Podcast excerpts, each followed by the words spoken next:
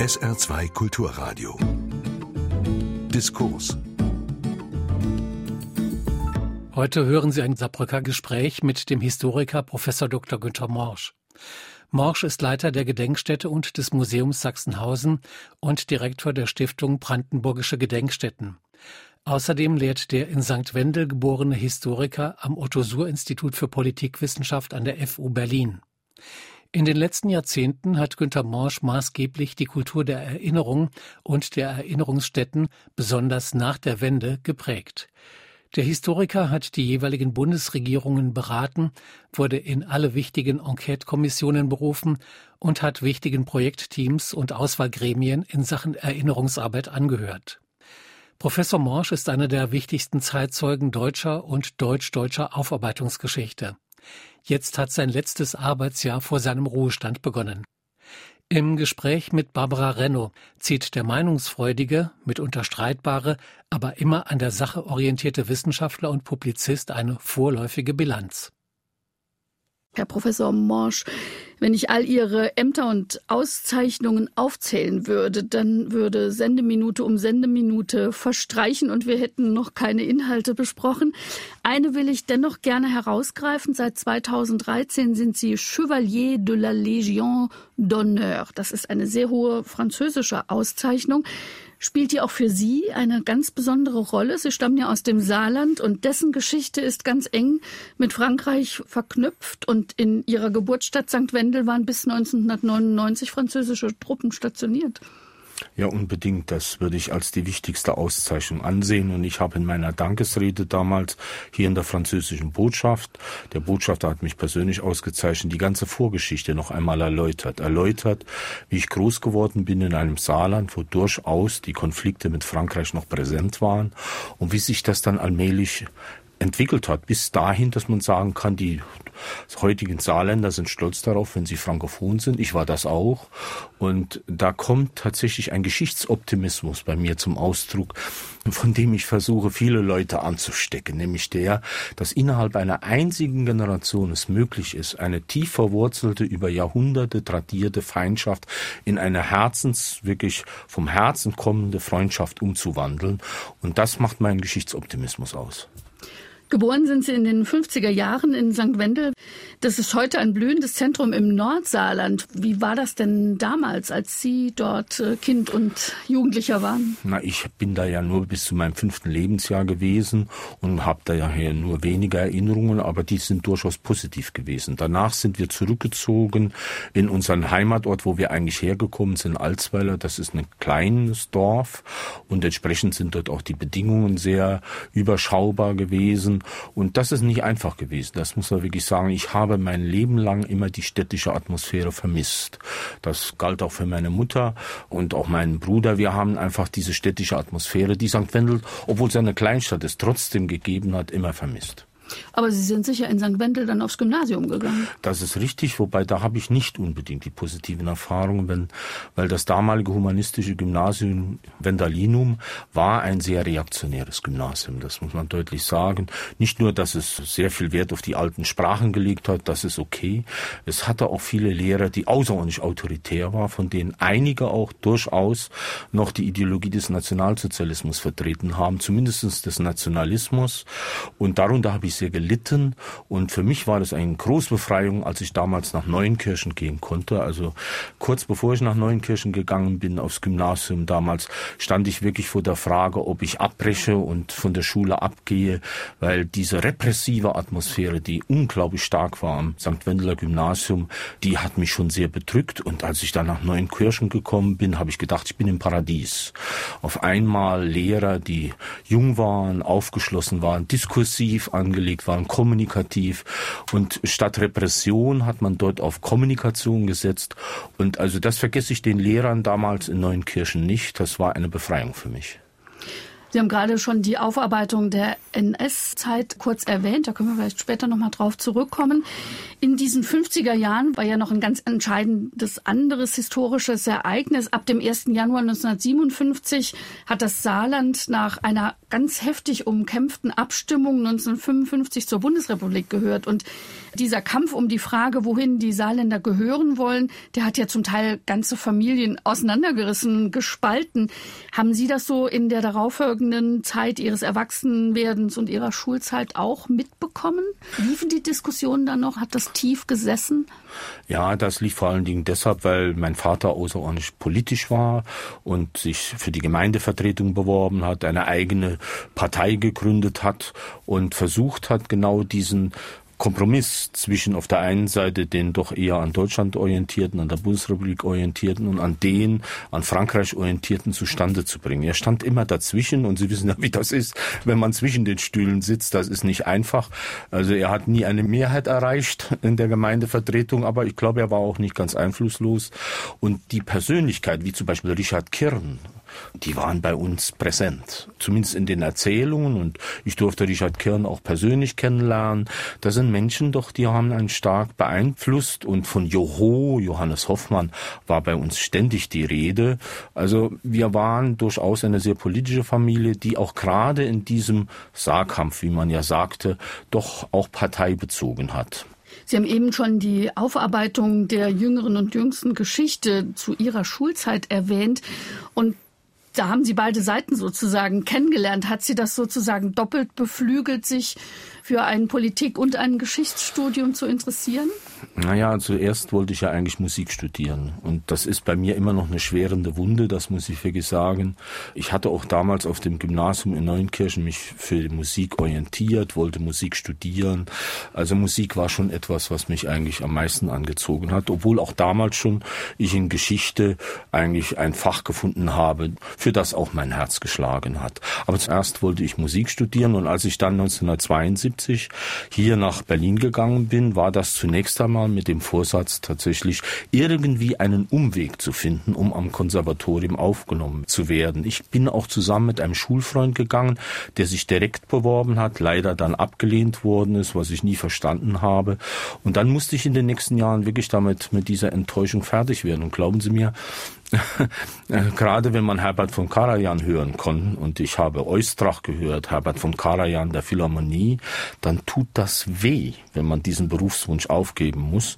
Und ich glaube, ich habe bestimmt zehn Jahre gebraucht, bis ich wieder in einen Konzertsaal gehen konnte, ohne dass es mir wehgetan hat. Und selbst heute, es sind ja schon einige Jahrzehnte seitdem vergangen, so bei manchen Stücken, zum Beispiel, die ich selber gespielt habe, da merke ich immer noch, au, au, es ist noch immer immer nicht überwunden. Musik ist doch schon etwas, woran noch mein Herz gehangen hat. Heute in Saarbrücker Gespräch Professor Dr. Günther Morsch.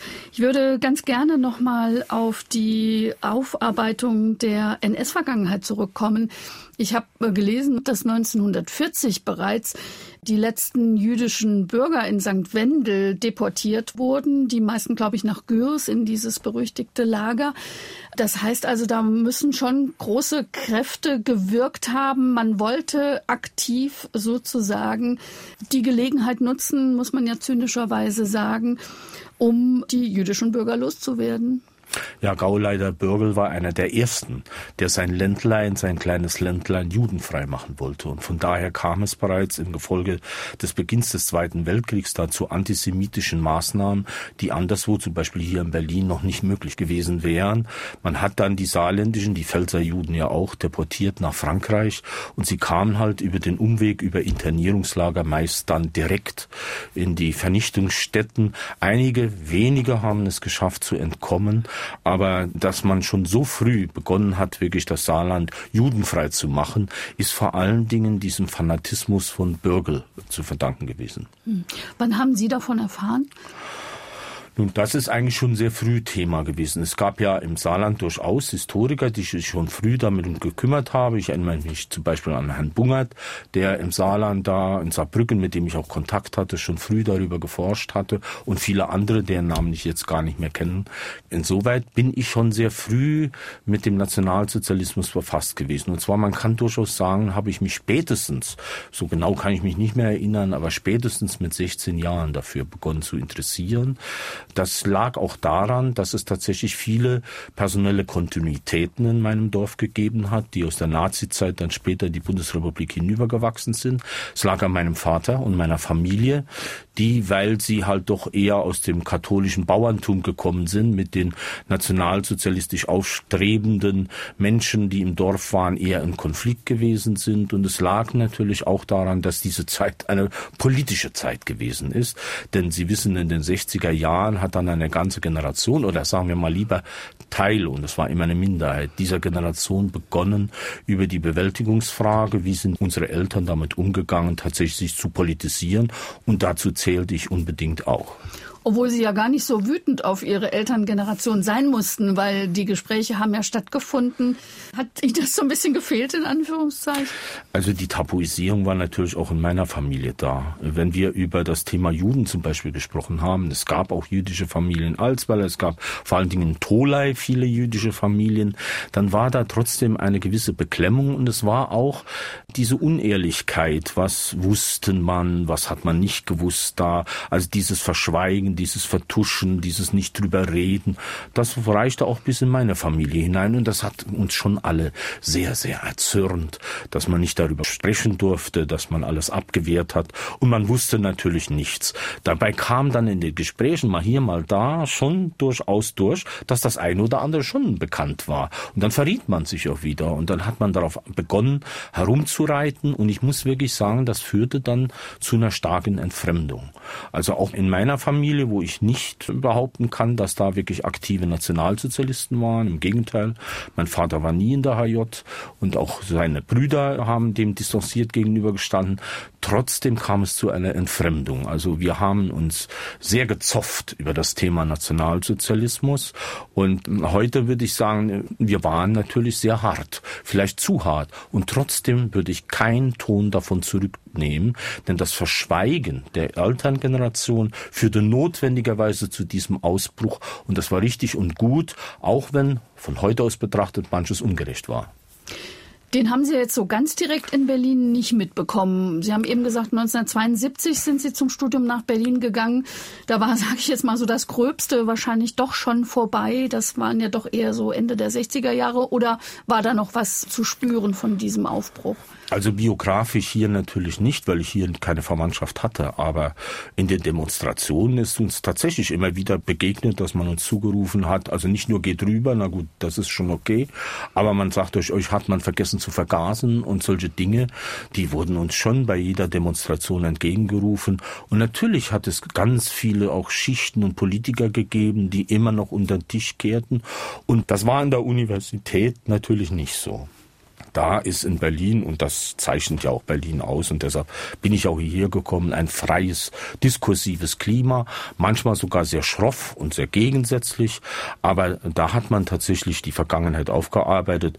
Also ich habe zum Beispiel studiert bei jemandem, der selber auch Jude gewesen ist, Konrad Quiet, der heute in Sydney lebt und lehrt, und der hat von Anfang an uns mit dem Thema Nationalsozialismus bekannt gemacht, oder Ernst Schräbler, der damals Professor für neuere Geschichte an der TU Berlin gewesen ist. Auch er, der eher aus bürgerlichem Hintergrund hergekommen ist, hat auch sehr stark auf Nationalsozialismus Aufarbeitung gesetzt. Nur, man muss es wirklich sagen, Anfang der 70er Jahre wurden Diskussionen geführt, die eigentlich oder sagen wir mal im Kern kaum etwas mit dem Thema wirklich das Leben im Nationalsozialismus der Opfer, der Täter und auch der Mitläufer zu tun hatte, sondern man beschäftigte sich mit Systemtheorien.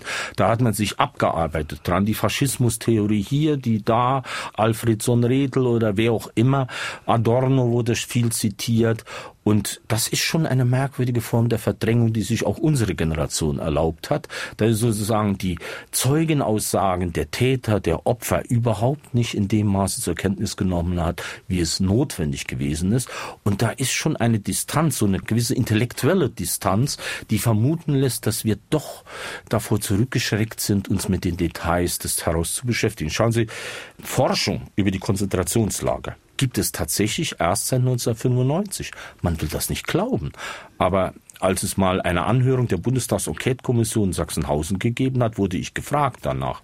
Und dann habe ich gesagt und habe mich damit mit einem meiner geistigen Lehrer Hans Mommsen auseinandergesetzt, der das Gegenteil behauptet hat, sagte ich, Herr Mommsen, was hatte die deutsche Geschichtswissenschaft getan, um die Konzentrationslager aufzuarbeiten? Es gibt keine einzige Monographie zu diesem Thema. 1995, das muss man sich mal vorstellen. Und das alles geht doch zurück, dass diese Generation sich mit Systemtheorien versucht hat, über Bewältigungsfragen und Alltagsfragen hinweg zu heben. Heute im Saarbrücker Gespräch Professor Dr. Günther Morsch. Herr Professor Morsch, Machen wir einen Zeitsprung. Wenn Sie das Berlin Ihrer Studienzeit mit dem Berlin 2017 vergleichen, dann hat sich sicher schier Unglaubliches getan und an einigen Veränderungsprozessen waren Sie ja auch maßgeblich beteiligt. Also unmittelbar hier in der Nähe unseres Aufzeichnungsortes im ARD Hauptstadtstudio sitzen wir, befindet sich ja das Denkmal für die ermordeten Juden Europas, das 2004 eingeweiht wurde. Sie waren Mitglied des Kuratoriums. Das Denkmal hat eine lange wechselvolle Vorgeschichte, die sogar ja noch kurz vor der Wendezeit 1989 begonnen hat. Es war nicht immer unumstritten und sorgt ja bis heute für Gesprächsstoff. Welchen Stellenwert in der Geschichte der deutschen Erinnerungskultur nimmt es denn ein? Ist es vielleicht sogar ein Symbol dafür? Das Denkmal ist eher ein Symbol für staatliche Politik. Man muss sehen, die Erinnerungskultur in der Bundesrepublik hat zwei Wurzeln. Das eine ist eine bundesrepublikanische Wurzel und die kam eher von unten. Da ist Geschichte erobert worden. Allerdings muss man sagen, blieb auch ziemlich bald hängen auf einem Niveau, positiven Amateurseins. Also durchaus mit unglaublich viel Engagement, aber nicht vergleichbar mit anderen Orten, wie wir sie heute kennen als moderne zeithistorische Museen. Das andere ist die DDR gewesen, die diese Orte politisch gnadenlos instrumentalisiert hat, die sie aber gleichzeitig tatsächlich entwickelt hat. Also das, was wir in den Mahn- und Gedenkstätten vorfanden, waren Museen, waren Sammlungen, waren große Ausstellungen, waren auch große Gelände, war alles, was wir in der Bundesrepublik nicht hatten. Und jetzt ist die Frage, wie wächst das zusammen, wie Willy Brandt gesagt hat, was zusammengehört. Und da muss man deutlich sagen, da hatte das Denkmal eine Katalysatorfunktion. Denn an diesem Denkmal, das ja auch wieder reagiert, reagiert auf das Denkmal hier für Krieg und Gewaltherrschaft, also die sogenannte Neue Wache. Da ging es tatsächlich darum, dass die deutsche Bevölkerung, der deutsche Staat sich bekennt zu diesem Verbrechen. Und insoweit hat sich von Anfang an auch die hohe Politik eingemischt, insbesondere auch Bundeskanzler Helmut Kohl.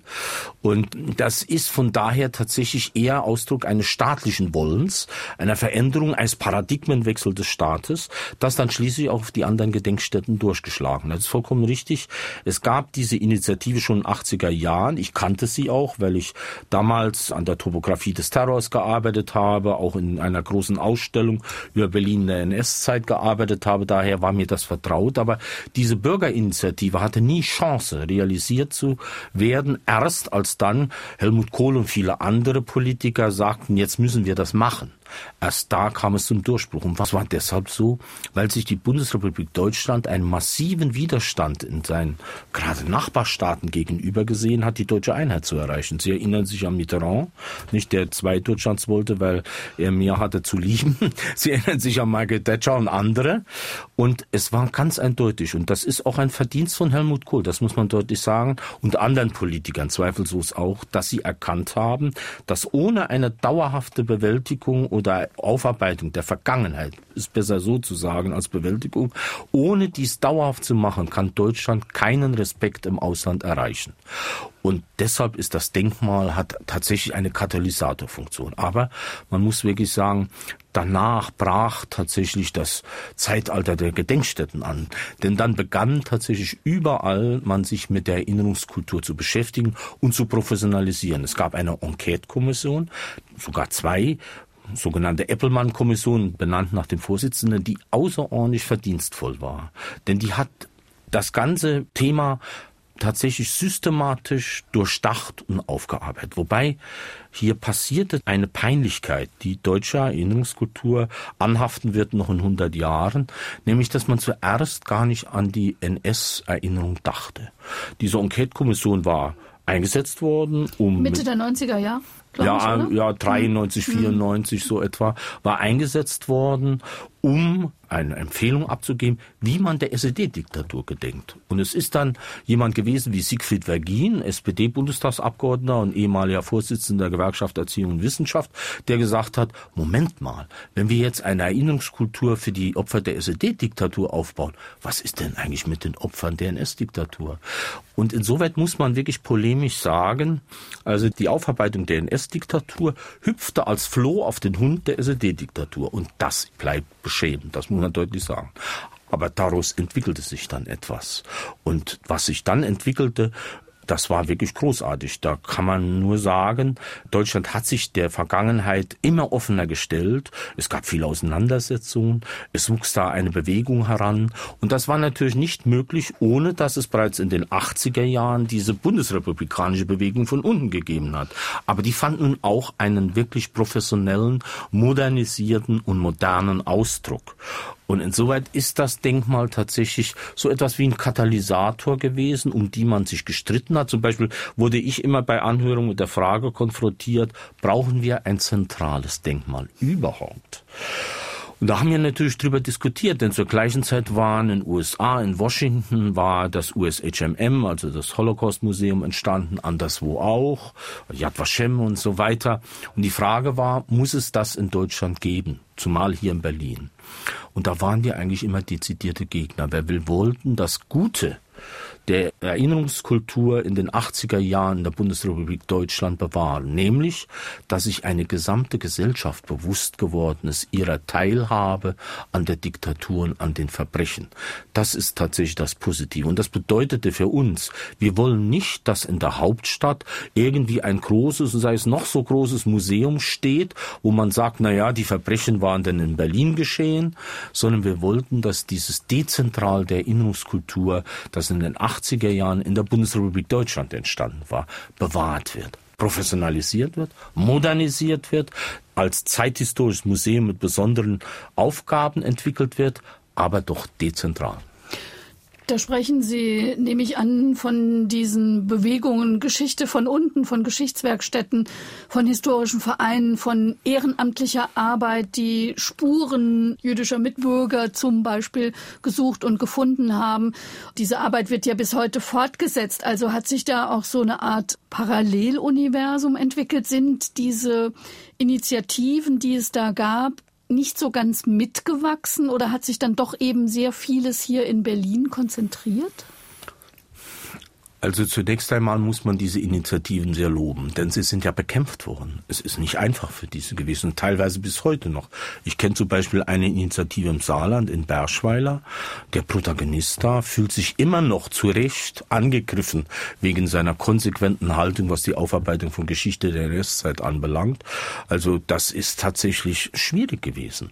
Und insoweit muss man sagen, haben wir diese Initiativen auch bewusst und gewollt gestärkt. Nur diese Initiativen lebten tatsächlich von dem Engagement, nicht zuletzt der Opfer selbst.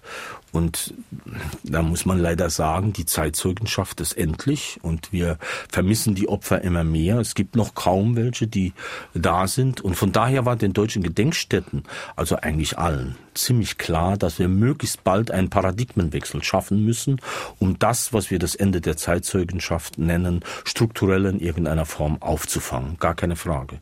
Und wir müssen uns natürlich auch auf unterschiedliche Fragen und veränderte Wahrnehmungsweisen von jungen Menschen anpassen.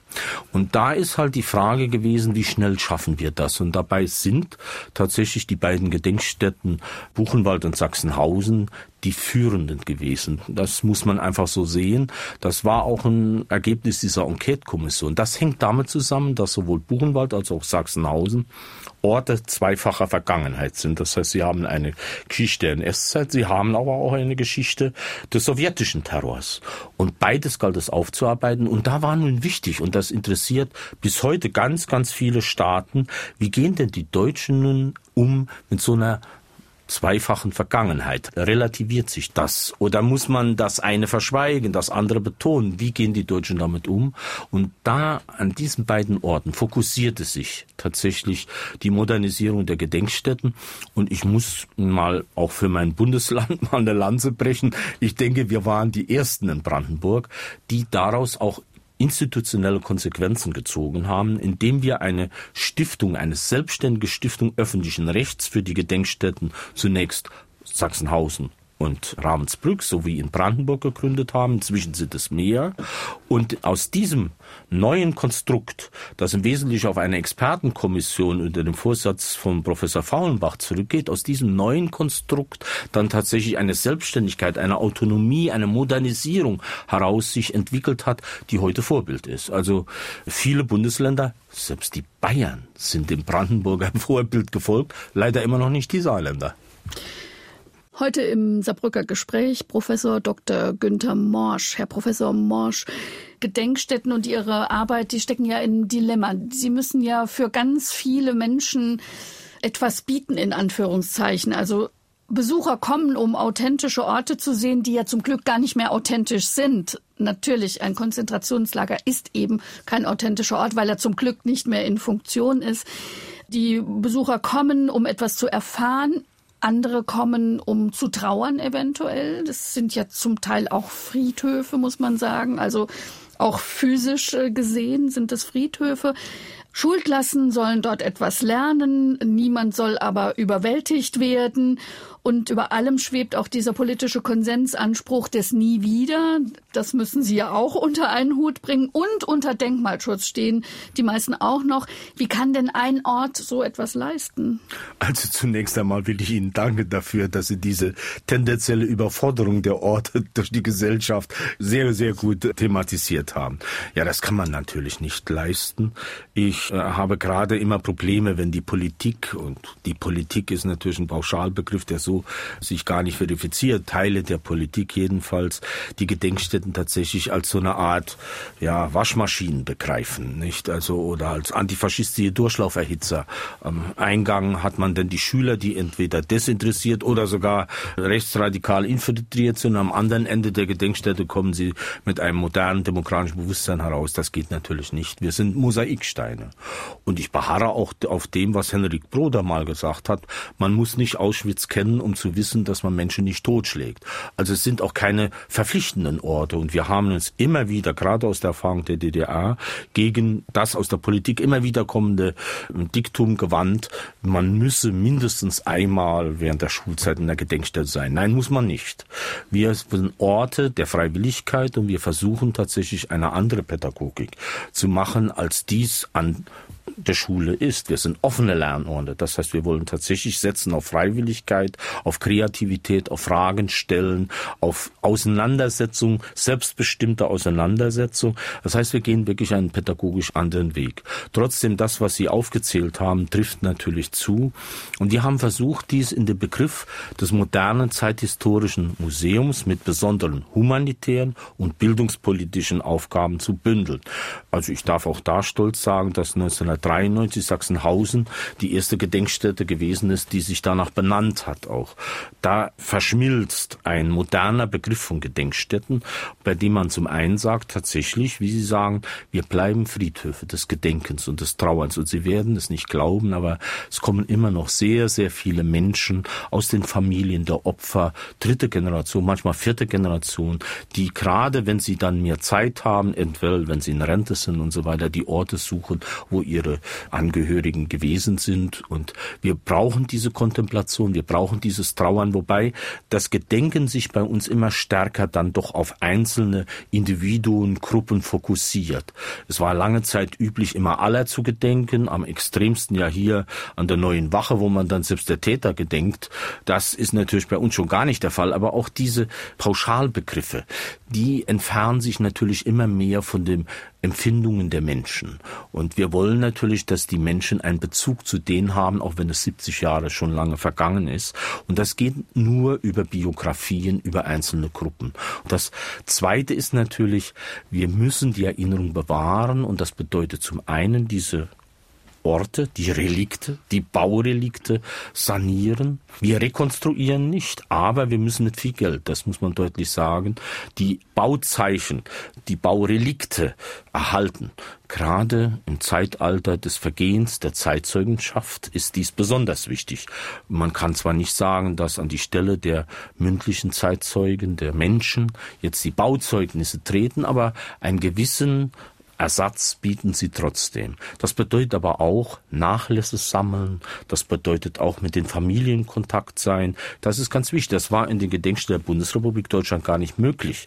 Dieser museale Ansatz macht das notwendig. Schließlich Ausstellungen. Wir haben allein in Sachsenhausen 13 kleinere Ausstellungen, jede so etwa 200 bis 300 Quadratmeter, alle zu unterschiedlichen Themen, zu Frage wie Stadt und Lager, also was wussten die Menschen überhaupt von den Verbrechen, Medizin und Verbrechen, jüdisches Museum und so weiter und so weiter. Und damit versuchen wir uns anzupassen auf die Fragen, die heute sind. Und heute richten sich die Fragen natürlich vor allen Dingen auf die Täter. Lange Zeit standen die Opfer im Vordergrund, zumal wenn sie verdrängt waren oder vergessen waren, wie Homosexuelle zum Beispiel.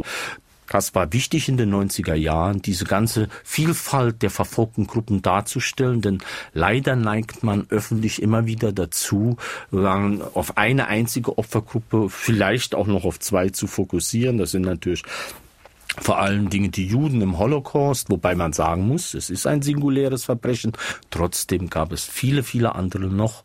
Und deshalb ist es uns an diesen Orten wichtig, die große Vielfalt der Opfergruppen zu thematisieren. Aber heute, heute kommen junge Menschen vor allen Dingen mit der Frage, was hätte ich getan? Das treibt viele um, wobei ich muss sagen, das hat unsere Generation auch schon umgetrieben. Und das ist natürlich wirklich eine Frage, wie waren die Täter? Woher kamen sie? Gibt es ein Tätergen, um es mal zu übertreiben? Oder gibt es bestimmte soziale Strukturen? Waren Täter vor allen Dingen evangelisch oder waren sie katholisch? Vielleicht. Kamen sie vor allen Dingen aus Dörfern oder kamen sie aus Städten? Immer wieder getrieben von der Frage, was macht Täter aus? Die Täterausstellung, wir haben in Sachsenhausen inzwischen drei kleine Täterausstellungen, sind das, was tatsächlich im Fokus steht. Das heißt, das ist die Chance, uns immer wieder auf neue Fragestellungen einzustellen und schließlich, ganz wichtig, auch die humanitären Arbeit der Gedenkstätten. Wir kriegen nicht weniger, sondern mehr Anfragen von Angehörigen und wir sind ständig dabei, Briefe zu beantworten von Menschen, die ihre Angehörigen nicht nur suchen, sondern Dokumente darüber suchen, die Fragen haben und neuerdings, also neuerdings meint natürlich in den letzten zehn Jahren, so ist das bei mir halt etwas, die Zeitachsen halt verschoben, halt ja genau. Neuerdings sind es auch die Täterfamilien, die sich nun an uns wenden und sagen, über Jahrzehnte habe ich immer in meiner Familie gehört, er war zwar SS, aber hat nichts gemacht. Was hat er denn nun gemacht? Und dann gehen wir an die Akten und wir stellen fest, so ist es nicht. Und damit umzugehen ist außerordentlich schwierig, denn wir können denen dann nicht sagen, also hör mal, euer Angehöriger war Blockleiter, einer der schlimmsten, sondern müssen wir sehr rücksichtsvoll sein und sagen, ja, wir haben Unterlagen, wir denken aber, dass es besser ist, sie schauen sich die selber an und wir begleiten das gerne wissenschaftlich. Und dann der wichtigste Schwerpunkt gerade in den letzten Jahren ist natürlich die Bildungspolitik. Und da bin ich stolz, dass wir an vielen Orten, auch jetzt neuerdings in Flossenbürg zum Beispiel, aber schon lange in Dachau, in Sachsenhausen, in Ravensbrück, dort haben wir eigene Bildungsstätten, wo Menschen, junge Leute, Leute vor allen Dingen mindestens eine Woche, manchmal auch länger bleiben können, wo wir auch mit Freude am Lernen zusammen sind, wo es durchaus auch einen unbeschwerten Abend gibt, zum Beispiel, der steht, die Menschen dort, die jungen Leute müssen nicht ständig unter dem Schwert des Schicksals sitzen, sondern können sich tatsächlich auch kreativ mit neuen Lernmethoden auseinandersetzen. Also insgesamt sind tatsächlich Gedenkstätten heute moderne Einrichtungen, die nicht mehr dem entsprechen, was mal vor mehreren Jahrzehnten noch gewesen ist. Zumal Sie sich ja auch auf veränderte Fragestellungen einrichten müssen, das haben Sie erwähnt, und auf andere Fragesteller. Das heißt, es kommen Menschen zu uns, die eine ganz andere historische Folie einfach mitbringen, weil sie aus anderen Kulturkreisen kommen. Und da spielt die mitteleuropäische Geschichte und die deutsche, französische etc. pp. Geschichte eben keine Rolle, sondern die bringen eigene Geschichtsbilder mit. Sie öffnen sich sozusagen zu universelleren Fragestellungen, wenn man es mal so auf den Punkt bringen will, oder? Ja, vor allen Dingen die Besucherschar ist international in unglaublichem Maße. Also wir haben in Sachsenhausen über 700.000 Besucher jährlich. Und man kann sagen, etwa 60, 70 Prozent kommen aus allen Ländern der Welt. Das ist ganz spannend, auch woher sie kommen. Und das hängt auch mit der jeweiligen Geschichte des Landes zusammen. Wir haben zum Beispiel inzwischen am meisten aus dem Ausland spanisch sprechende Gruppen. Und das begann mit Zapatero als Zapatero in Spanien tatsächlich begonnen hat, über die Opfer des Bürgerkrieges zu sprechen, als es dann eine Bewegung gab, die Gräber zu suchen und so weiter und so weiter, brach etwas in Spanien auf. Und man wird es kaum glauben, ein paar hundert Kilometer, na, über tausend Kilometer weiter kommen auf einmal Besucher in großer Zahl bis heute aus Spanien und wollen sehen, wie gehen denn die Deutschen mit dieser Geschichte um und haben ihren ganz speziellen Blick natürlich darauf, denn die Opfer in Spanien sind vor allen Dingen Opfer eines Bürgerkrieges. Das ist was anderes als hier in Deutschland gewesen ist, wo es auch Opfer eines Bürgerkrieges gab, wenn man das etwas übertreibend sagen darf, aber wo es denn doch vor allen Dingen Menschen gab, die aus ethnischen, rassistischen, sozialen Gründen umgebracht worden worden sind. Und ich muss diese Besucher alle, die wir haben, außerordentlich loben. Die meisten kommen mit einem großen Interesse, sind gesammelt, kommen würdig an diesen Ort, setzen sich auch wirklich mit großer Neugier mit den Informationen, den Ausstellungen und so weiter. Und wir haben ja viele Medien auseinander und angesichts der großen Fülle an Besuchern muss man wirklich sagen, es kommt so gut wie nie zu irgendwelchen Zwischenfällen. Auch das Thema Rechtsradikale, das ja mal in den frühen 90er Jahren auch gerade in Sachsenhausen ein Thema, wo, wo es ja einen antisemitischen Anschlag auf die jüdischen Baracken gegeben hat, das gibt es so gut wie gar nicht mehr bei uns. Es ist eine außerordentlich ernste, gesammelte Stimmung und alle Kritik, die von Seiten gerade von Intellektuellen an diesem Gedenkstättentourismus, wie man häufig sagt, Dark Tourism gibt sogar einen Begriff dafür, geübt wird, die kann ich zwar verstehen, aber sie entspricht nicht dem Alltag, den wir in den Gedenkstätten erleben. Keine Sorge. Mhm.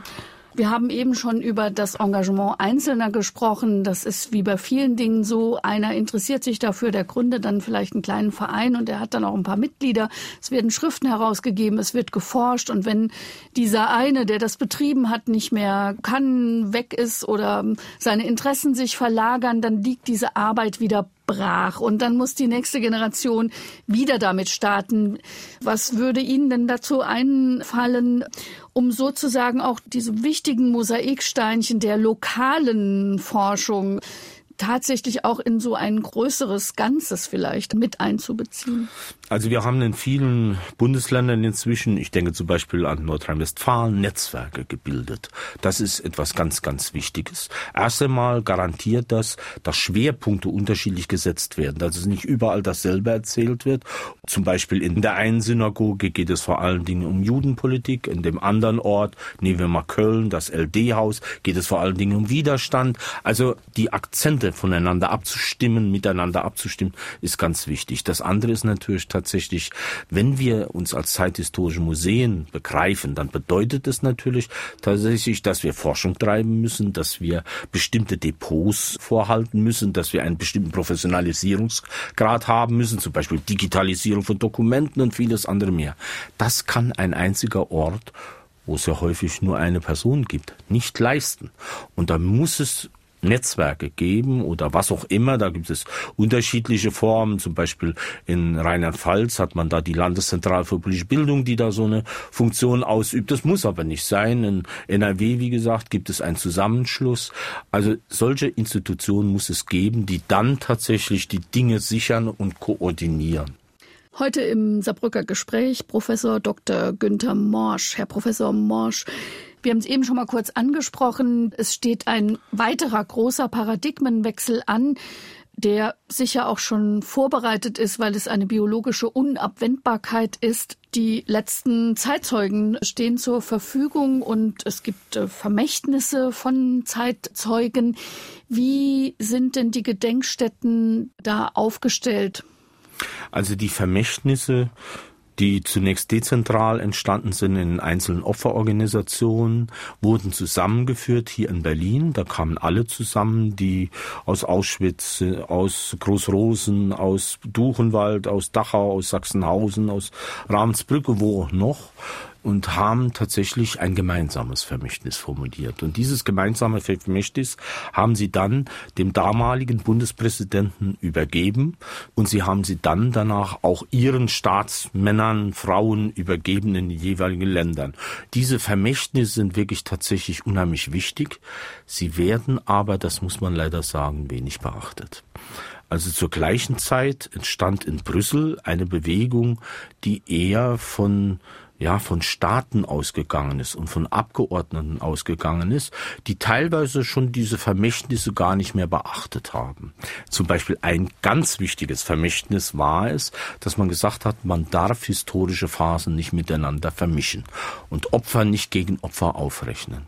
Also eine Aber, Pluralität der Erinnerungskulturen. Ja, unbedingt, unbedingt. Also kein einheitliches Narrativ, möglicherweise noch von Politik beschlossen aus dem Europaparlament mit Stimmenmehrheit, dass man so und so erinnern soll, was ja tatsächlich geschehen ist im Europaparlament, sondern das Bekenntnis dazu, dass Erinnerung immer tatsächlich nach Gruppe, nach Nation, nach Staat unterschiedlich ist und dass es nur darum gehen kann, diese unterschiedlichen Narrative miteinander in Dialog zu bringen es ist ganz wichtig, dass wenn wir hier in Europa weiterhin zusammenwachsen wollen, man muss ja leider heute die Frage stellen, will man das noch, aber wenn wir das wollen, und zwar auf dem Boden der Geschichte, dann kann es nicht darum gehen, bestimmte Normen der Erinnerung durchzusetzen, sondern es kann nur darum gehen, dass der eine weiß, wie der andere erinnert. Wir müssen wissen, dass in Frankreich zum Beispiel die Frage der Kollaboration nach wie vor eine sehr umstrittene ist. Und wir müssen wissen, wie gehen die Franzosen mit diesem Problem um. Die Fixierung auf die Resistance, das ist schon lange vorbei. Oder wir müssen zum Beispiel auch wissen, dass in den ost- und mittelosteuropäischen Staaten natürlich die kommunistischen Diktaturen einen starken Einfluss auf die Erinnerung haben, schon allein von der Zeit her. Fünf Jahre Nationalsozialismus, 50 Jahre bolschewistische oder besser gesagt sowjetische Diktaturen. Und das verändert natürlich die Erinnerung. Und da stellen wir fest, da ist es ganz wichtig, dass man einander zuhört damit man die Position des anderen kennt, damit man weiß, warum er in bestimmten Situationen kritisch oder sensibel reagiert, damit man die Menschen und die Empfindungen der Menschen nicht verletzt. Das ist ganz wichtig. Und von daher ist es ein völlig falscher Weg zu sagen, wir messen Standards der Erinnerung. Und das hat das Europaparlament versucht und dem sind auch andere gefolgt. Gott sei Dank hat zum Beispiel die Bundesregierung, egal welcher Couleur sie war, diese Meinung nie vertreten, sondern hat diese Pluralität eher wachsen lassen. Und das, denke ich mir, ist der einzige Weg.